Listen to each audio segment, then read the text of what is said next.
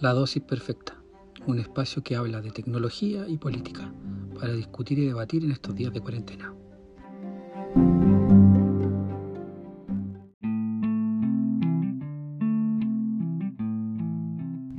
Bueno, creamos este espacio de conversaciones para poder hablar sobre personas que son relevantes durante este proceso de crisis que vive la humanidad, particularmente con respecto a lo del COVID-19 y las revueltas que han ocurrido en el planeta. Hoy día es el turno de hablar sobre Yuval Noah Harari, eh, un connotado historiador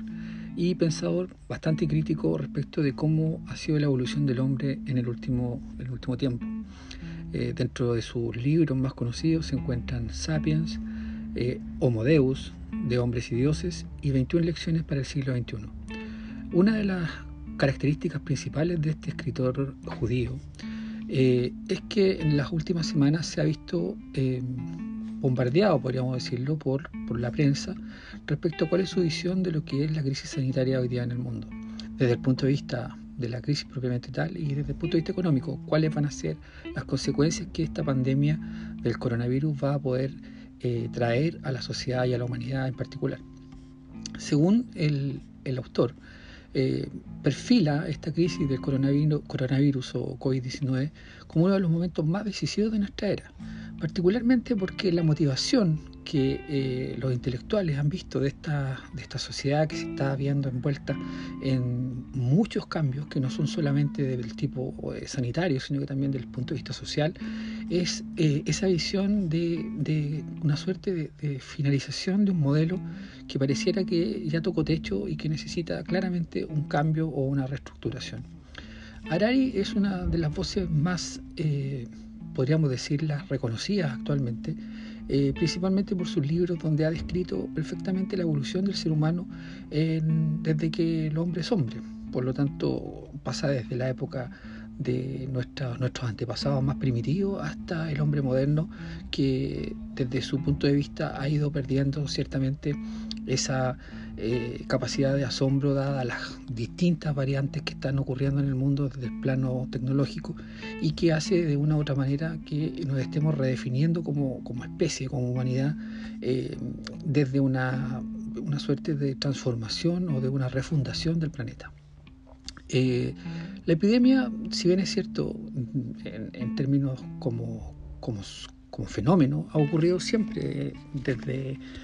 desde muchísimos siglos, desde la peste negra, pasando por la fiebre española, eh, sin ir más lejos el, NH1N1 y, y, tantas otras epidemias que hemos tenido como seres humanos, pero sin duda esta en particular tiene una connotación distinta, dado que se eh, relaciona también no solo con el hecho de que sea una, una demostración clara de esta suerte de, de, que sienten los seres humanos frente a un ataque tan invasivo como este virus y donde la sociedad se ha visto eh, desnuda respecto a cómo hoy día los gobiernos están eh, priorizando todo lo que son sus inversiones en materia de seguridad sanitaria. Hemos escuchado por mucho tiempo, y Harari así lo plantea, de que una de las grandes crisis que el hombre podía ver como potencial eh, en, su, en su momento eran las que tenían relación con las guerras, es decir, la, la, confrontación entre países, el miedo a la guerra nuclear y que transformó esto en un discurso que, finalmente terminó polarizado en dos grandes ámbitos, entre los que pensaban desde una visión denominada derecha y otros que claramente era el, bando opuesto que es la izquierda. Pero esta, esta suerte de historia o esta suerte de, crónica que nosotros hemos venido escuchando por décadas fue perdiendo peso y durante la década del 90 eh, con la aparición de la tecnología, ciertamente esto fue cada vez más eh, evidente y por lo tanto el discurso se fue apagando. La sociedad necesita un discurso, eh, lo plantea. El ser humano ha vivido de historias, ha sabido que de una u otra forma esta eh, suerte de, cuento que nos han metido desde el mundo político, desde las grandes potencias económicas para poder sostener los modelos y para poder sostener el, sistema actualmente que hoy día impera, eh, necesariamente requería de que todas estas personas creyeran. Y para creer uno necesita tener líderes que le permitan eh, seguir y poder obedecer de cierta forma todo lo que ellos plantean. Eso también ha sido un fenómeno que ha ido cambiando. En, los últimos 8, 7, 8 años, desde lo que, lo que pasó en España el año 2011 y lo que fue ocurriendo luego en Europa, lo que está pasando en Hong Kong, lo que ha ocurrido en Chile durante el año 2019, es una muestra clara de lo que significa hoy día el poder del conocimiento y todo lo que la tecnología permite acercar al hombre con información que puede darle cierto, eh, una visión mucho más amplia respecto de cuál es realmente la forma de cómo se manejan. Eh, estas realidades que supuestamente han sido historias que nos han venido contando durante décadas. Em, ¿Por qué eh, plantea de que hoy día esta suerte de, epidemia o pandemia que estamos enfrentando como, como, humanidad va a ser sin duda el momento más decisivo de nuestra era? Es porque en el fondo lo que Harari plantea es que podríamos entrar en una etapa eh, muy similar a los que son amantes de la, de la, distopía o de las novelas de ciencia ficción, a gobiernos que, que trabajen en función de manejar datos de las personas a través o por medio ¿cierto? de eh, sistemas biotecnológicos que ayuden a combatir primeramente la, la, emergencia sanitaria y sobre todo los virus que se van a ir presentando en el tiempo, pero también como medida de transformación de información. Es decir, ya no solo les va a significar tener la información nuestra que hemos generado por, por décadas, ¿cierto? En los últimos 13, 14 años, desde que las redes sociales aparecieron, particularmente con Facebook, el año 2004, eh, y anteriormente también mucha información que nosotros hemos proporcionado de manera voluntaria, les permite a estas grandes potencias generar perfiles y poder manejar a cierta eh, distancia, ¿cierto? Lo que, lo que a luz parece que fuera el, hecho de que nosotros hoy día somos simplemente unos becerros dentro de un gran conglomerado de pastores que tienen el control absoluto de todo lo que nosotros hoy día hacemos. Y sí, sin ir más lejos, digamos, lo que, lo que plantea este, este autor es que la tecnología va a llegar a un punto tan alto en el que la privacidad de la información va a ser prácticamente nula. Es decir, todos los gobiernos van a poder tener sistemas de vigilancia que puedan enfrentar por ejemplo, una segunda ola de coronavirus o una nueva cepa de, una, de un ébola o algún otro virus que pueda ser eh, intencional o naturalmente creado, porque hay que entender que aquí hay, hay mucho también de ficción respecto de que, cuál es el origen de, este tipo de, de, amenazas bacteriológicas o virológicas, digamos, y que en definitiva nos permiten a nosotros hoy día eh, estar pagando, digamos, el, el, costo de lo que ha sido el capitalismo en el mundo los últimos 40 o 50 años y que de alguna manera también eso conlleva a tener una, una exacerbación de, de, necesidades que a la larga se ven reducidas a, a, dinero, obviamente, y que mientras existan este tipo de, de pandemias, las economías se contraen y por ende, ¿cierto?, eh, generan grandes pérdidas a los estados. Ahora, ¿por qué, por qué hay, que, hay que tener cuidado con esto? Porque cuando llegue el punto en el que nosotros nos tengamos que someter a esta decisión que va a ser eh, dar a conocer nuestro, nuestros datos más privados o eventualmente cubrir las necesidades de nuestra salud, el problema va a ser esa, esa dicotomía de cómo o cuál va a ser en definitiva la prioridad podremos elegir en el futuro sobre las decisiones que tengan que ver con nuestra salud o sobre cómo poder detener virus como el caso del coronavirus sin necesidad de caer en estas suertes de regímenes de vigilancia totalitaria, eh, ¿no será a lo mejor el momento para poder reeducar a las personas, empoderar a los ciudadanos? Eh, quizás la clave de todo esto sea eh, una, una, una construcción de educación distinta a la que hoy día hemos conocido, basar eh, la información desde la ciencia, pasando por la data, que sean temas que se conversen hoy día en, universidades, en los centros hospitalarios, en los periódicos, bueno, los medios de comunicación en general, eh, y no aparecer, ¿cierto?, de la noche a la mañana creando crisis eh, para poder, ¿cierto?, eh, luego buscar soluciones, sino que anticiparse, evidentemente, a todo esto que la sociedad hoy día está siendo vulnerada de alguna manera y por lo tanto generar con esto instituciones que sean mucho más fuertes, mucho más potentes, suertes de de organización o de estados colegiados donde estén las mentes más brillantes del planeta tratando de buscar soluciones frente a estas amenazas que hoy día, insisto, ya no son armas, sino que son unidades microscópicas que están dando vueltas por el mundo eh, y que pueden ser encontradas desde lugares más insólitos hasta los más obvios, digamos, cuando uno se expone a una a un ataque bacteriológico o virológico. Sin duda, la batalla esta que se ha dado en los últimos años respecto al cómo vamos a enfrentar el futuro parte primero por entender de qué estamos hablando. Si estamos hablando de tecnología por propiamente tal o derechamente estamos hablando sobre em, reestructuración de los presupuestos eh, estatales, de, cómo se va a poder hoy día eh, asignar los fondos para todo lo que es el área o el ámbito de la investigación, desarrollo y materias que están hoy día en algunos países bastante dejadas atrás, atrás mano, como el caso de la investigación y desarrollo. Particularmente nosotros en Chile somos un país que estamos bastante atrasados en esto y que más que invertir se, se, trata básicamente como verlo desde un punto de vista económico como un gasto y eso no debiera ser así. Eh, otro de los puntos que, que igual Arari plantea es sobre el tema de, los liderazgos. Eh, hoy día nosotros estamos sumamente claros de que los liderazgos no existen. Básicamente no hay un, país que esté tomando la rienda de lo que está ocurriendo y eh, como ocurría anteriormente donde habían problemas como los casos de terremotos o crisis de tipo naturales donde llegaban ayuda humanitaria desde países hermanos, digamos, desde cualquier punto del mundo, hoy día esa ayuda no, no, está llegando y probablemente nunca llegue. ¿Por qué razón? Porque no hay liderazgo, porque hay una socavación deliberada de la confianza, de la cooperación internacional, la creencia en la política básicamente nula y por ende eh, todo esto conlleva cierto un, un desprestigio por parte de las mismas autoridades políticas con la, con la sociedad civil que ya no reconocen ellos ningún tipo de liderazgo. Por lo tanto, sumado a toda la, exacerbación que existe respecto a este virus que está dando que hablar hoy día y que todos los medios de comunicación están eh, comentando, eh, también se suma el, el, hecho de que no tenemos liderazgos claros ni a nivel local ni a nivel internacional. Eh, las decisiones se están tomando sobre la marcha y evidentemente es una lección que debemos aprender y poder entender que ya de aquí en adelante eh, tenemos la suficiente tecnología como para prever este tipo de situaciones y evidentemente ayudar con ello a poder mejorar, eh, yo diría que, que no la calidad de vida, sino que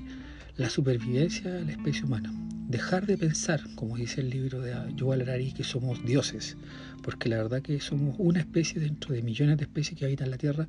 y hoy día sí nos damos cuenta, porque las, lo estamos viviendo en carne propia, eh, las consecuencias que significa que un organismo básicamente visto a través de un microscopio electrónico nos tiene en jaque no solo a nosotros como sociedad, sino también a la economía global.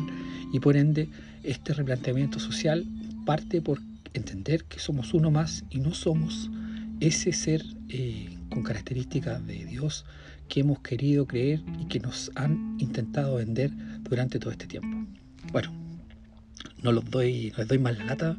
los dejo invitados a que mañana conversemos sobre otro tema o incluso pueden proponerme eh, conversaciones para poder debatir y, obviamente de eso se trata, eh, poner un punto en, la mesa y que todos puedan opinar respecto a lo que, a lo que creemos que está ocurriendo hoy día y donde la verdad evidentemente nadie la tiene, porque cada, lo que hacemos solamente son reflexiones y puntos de vista que pueden compartirse o no según el criterio de cada uno. Nos vemos hasta mañana.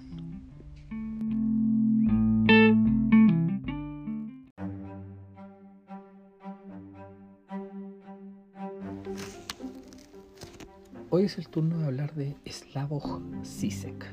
un filósofo, sociólogo y crítico cultural esloveno eh, famoso por sus analogías al cine hollywoodense. En esta ocasión vamos a hablar sobre su último libro que se llama Pandemia, el COVID-19 sacude al mundo. Eh, lo lanzó recién, es un, libro que eh, plantea la posibilidad de cambiar el sistema capitalista por uno comunista, algo que evidentemente podría sacar ronchas entre los más liberales del pensamiento político. Y lo que dice es que el virus ha puesto en evidencia que ya vivíamos con otro virus adentro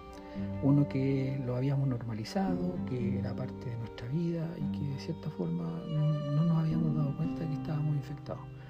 El, virus al que hace referencia es el capitalismo. en esto él es bastante crítico y dice que, durante muchos, muchas décadas el mundo ha vivido con este virus y hemos sido testigos de cómo muchas personas mueren a causa de este, esta suerte de infección que es el capitalismo y lo que en, cierta medida hoy día eh, desde el mundo político, del mundo empresarial, eh, es lo que lo tiene más preocupado, es cómo va a seguir sosteniéndose este modelo. De hecho, uno es bastante recurrente escuchar en televisión cómo la gente habla de conceptos como recesión, falta de crecimiento, del PIB, eh, de las bolsas, cómo van cayendo, cómo se van recuperando y de las inyecciones que están entregando hoy día los gobiernos para precisamente evitar que las economías colapsen. El filósofo eh, Loaco dice que en cierta medida esta crisis nos está ayudando a liberarnos de esta tiranía de mercado, eh, que nos da la posibilidad de reinventar un mundo nuevo. Y creo que en eso comparto plenamente la, visión. De hecho, hoy día eh, es muy evidente que cuando nos damos cuenta de que es más importante un alcohol gel, un guante profiláctico, una mascarilla, que un diamante, que un, reloj de lujo, eh, es porque algo está cambiando. Y sobre todo darnos cuenta de cómo se ha ido dando este fenómeno respecto a, las personas que están viendo cómo sus seres queridos están contagiándose y en algunos casos muriendo en la más absoluta soledad y abandono, es decir, no tienen posibilidad de despedirse. Por lo tanto, eh, ese afecto al tener hoy día se está transformando en un afecto del ser. ¿ya? Las prioridades están cambiando. Eh, y además está demostrando también que los gobiernos eh, pueden generar miles de millones de dólares para poder resolver problemas de tipo de sociedad eh, desde el punto de vista de un estado de bienestar. Se podría recortar el gasto público, ¿cierto?, en algunos casos y poder darle prioridad a una sociedad mucho más equitativa, donde las personas puedan tener acceso a una salud decente, donde no tengan eh, riesgo de tener y poder contagiarse, como lo que está ocurriendo en Chile hoy día, que de pronto suena casi dicotómico que por un lado se hagan cuarentenas y por otro la gente salga a trabajar, tenga que exponerse en un metro, en una micro, en un bus, ¿cierto? Eh, por lo tanto es como algo ridículo, tratar de, tapar el sol con un dedo. Bueno, volviendo a lo de, a lo de, a de eh, en él, en su estilo, plantea que, que el comunismo podría evitar un descenso a una barbarie global. Eh, se lo plantea siempre en su estilo eh, polémico, ¿cierto? Porque lo hace siempre con esas alusiones al mundo hollywoodense, eh, con, ciertos tintes de, Wells que, un poco le dan ese matiz de, distopía a sus comentarios, ¿cierto? También un poco de, esa filosofía de Hegel, Marx, en fin. Todo esto eh, lo, define como que el capitalismo recibió un golpe al más puro estilo de Kill Bill. Eh, lo que dice que en el fondo, como la película, si no la han visto, plantea,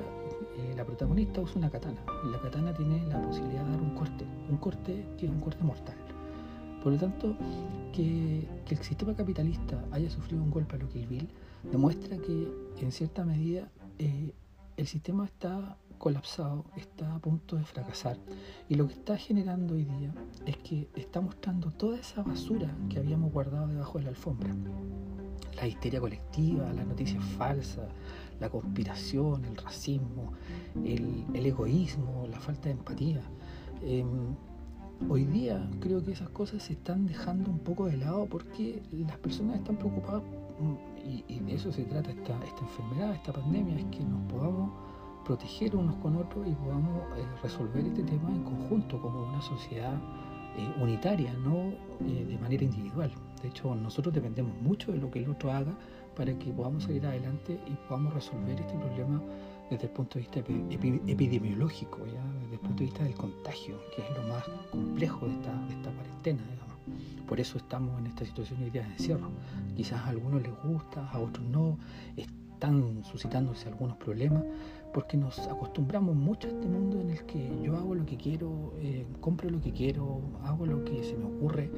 y cuando nos vemos eh, limitados en esas libertades probablemente empezamos con eh, estos pensamientos un poco más profundos en el que realmente qué es lo que es más importante, si ir a un mall, comprar o ver morir a mi, a mi mamá, a mi papá o a un hijo en la más absoluta soledad sin la posibilidad de despedirme. Son las cosas que tenemos que cuestionarnos como sociedad. Eh, hoy día nosotros no necesitamos tener un Estado eh, que articule los, los crecimientos basados en materias primas, sino que necesitamos una sociedad que se construya a partir de la solidaridad global y bajo la lógica de la cooperación. Eh, yo creo que en eso comparto plenamente lo que Sisek plantea en su, en su libro. Algunos dicen que el comunismo en China cayó porque eh, el efecto que tiene este, este virus es similar a lo que ocurrió en, la Unión Soviética con la tragedia de Chernobyl. Yo creo que, que no va por ahí el tema de la comparación. Eh, porque en el fondo lo que hace el coronavirus es obligar al comunismo a, reinventarse, basarse más en la confianza en las personas, en la ciencia, abrirse un poco más en el espectro de querer recibir información, dado que hoy día existen múltiples formas de recopilar información, recopilar datos. Estamos en una sociedad de la data, es una, eh, una sociedad en la que hay mucha tecnología disponible con la cual nosotros podemos acceder a información. Quizás cuando esto, esto pase, cuando termine, yo creo que muchos de nosotros ya no vamos a ir de la misma forma a un baño público, ni tampoco nos vamos a tomar de las barandillas de un bus. Eh, quizás no nos tocaremos nosotros de la misma manera o no nos miraremos a los ojos de la misma forma. Eh, no solo son eh, problemas de Estado, sino que tiene que ver con la construcción de una nueva sociedad. La realidad virtual probablemente se pueda considerar segura y nos permita movernos libres en espacios que probable es probable que se vayan, se vayan transformando de alguna manera, no sé la palabra exacta, pero yo creo que, nos vamos a replantear esto de ir a parques, a estar en lugares de alta exposición de público, por miedo. El miedo es una, una sensación y una emoción muy fuerte que nos paraliza. Y quizás los ultra ricos podrán seguir visitando sus islas privadas y ellos tendrán su mundo aparte porque una de las cosas que, desde el punto de vista personal, acá yo no hablo por sí, sino que creo que la sociedad va a cambiar a un estado totalitario de dos grandes bloques, un bloque que tiene mucho y un bloque que tiene poco. Y ese bloque que tiene poco va a tener que saber trabajar en conjunto, vamos a saber tener que vivir y empatizar y saber que no dependemos de uno, sino que dependemos de todos. Según Sisek, y, en su estilo eh, polémico, dice que los liberales no existen. Bueno, algo bueno tendrá esto, dice, porque eh, la muerte que han ocurrido en los cruceros, esos cruceros que son un lujo casi obsceno, em, la debilitación en la producción de automóviles, nos va a hacer buscar vías de alternativa de movilización quizás más sanas, incluso no solo para uno, sino que para el planeta. Eh, hemos visto como las imágenes que se han liberado respecto de que el mundo ha ido mejorando, eh, desde el punto de vista de la salud, es decir, el mundo también es un ser viviente que nos permite y nos da la posibilidad de alojar sobre, sobre su piso. Eh, también estaba estaba estaba superado y, en alguna medida esto lo ha ayudado bastante a, recuperarse. Eh, hay, un, hay un ministro, si no recuerdo mal, creo que es el, primer ministro húngaro, Víctor Orbán, dijo que no existe el ser liberal, sino que el liberal no es más que un comunista con un diploma. ¿Qué pasaría si fuera todo lo contrario? Y si consideramos liberales a todos los que se preocupan por nuestra libertad y comunistas a todos los que consideran que podemos salvar esas libertades solo con cambios radicales desde el capitalismo global. Hay una crisis que está en ciernes. Eh, yo creo que, nosotros no somos, no somos capaces todavía de darnos cuenta realmente de la dimensión del problema. Eh, la economía está hoy día en un estado eh, yo diría que conectado a un ventilador artificial, literalmente. Porque están liberando mucho dinero, están generando mucho salvataje a las grandes empresas. Y eso más, más temprano que tarde va a terminar pasando la cuenta. Entonces, em, si nosotros nos damos cuenta de que siguen insistiendo los líderes que hoy día están manejando el planeta en hacer salvataje a las empresas y no a las personas, creo que no es el camino. Nosotros hoy día vivimos una crisis, que es una crisis muy compleja, que necesita hacer cambios radicales, cambios de fondo, y donde, principalmente el mayor eh, o la mayor inversión que deberíamos realizar está en las personas, no en las empresas. Los, dueños de los negocios deberían pensar que hoy día hay gente que está muriendo por irresponsabilidades de ellos. Probablemente no tienen eh, esa esa fortaleza moral como para poder pensar siquiera por un segundo el riesgo que conlleva tener personas hoy día expuestas a un virus que puede contagiar a millones de personas. Hoy día estamos viendo la punta del iceberg de una pandemia. Es muy probable que si no se tiene un control exhaustivo de lo que está ocurriendo podamos transformarnos en un fenómeno sanitario de proporciones. Por lo tanto, hay que hacer cambios. Luego veremos si es que, como dice Sisek, la sociedad aprende y se transforma. Yo espero que el mundo, por el bien de los que vienen, de los más chicos, de los hijos de uno de los nietos, le podamos dejar algo relativamente eh, útil donde puedan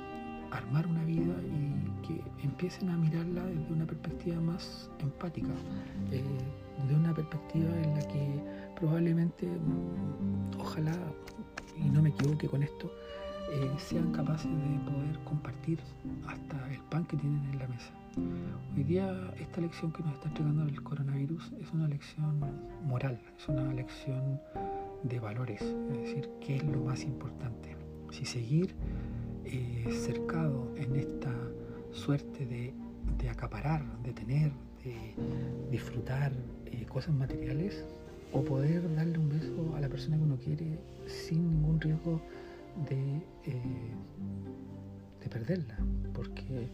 básicamente hoy día estamos justo en el límite entre lo que, lo que es lo realmente importante. Así que espero que la gente lea este libro, ojalá tengan la posibilidad de entender lo que sí se plantea y no se queden solo con el discurso de fondo, esto de que, que plantea el cambio del capitalismo al comunismo. Recordemos que la ideología o la filosofía de la política en el fondo solo hacen que las personas discutan sobre temas que a ellos les conviene. Tener este discurso divisorio solo ayuda a generar riqueza a los más ricos. Nosotros debemos ser capaces hoy día en esta eh, suerte de retiro obligado eh, a pensar y replantearnos mucho sobre la posibilidad de qué sociedad queremos construir. Lo de CISEC es un, es un desde. La gente lo podrá compartir o podrá estar en desacuerdo, pero lo lógico es que eh, demos la posibilidad de verlo, leerlo y luego hacer sus propias conclusiones. Bueno, mañana espero tener algún tema nuevo con el cual poder compartir en estos días de encierro y que ojalá eh, los científicos y los gobiernos entiendan la importancia de trabajar juntos por el bien de una sociedad mucho más justa y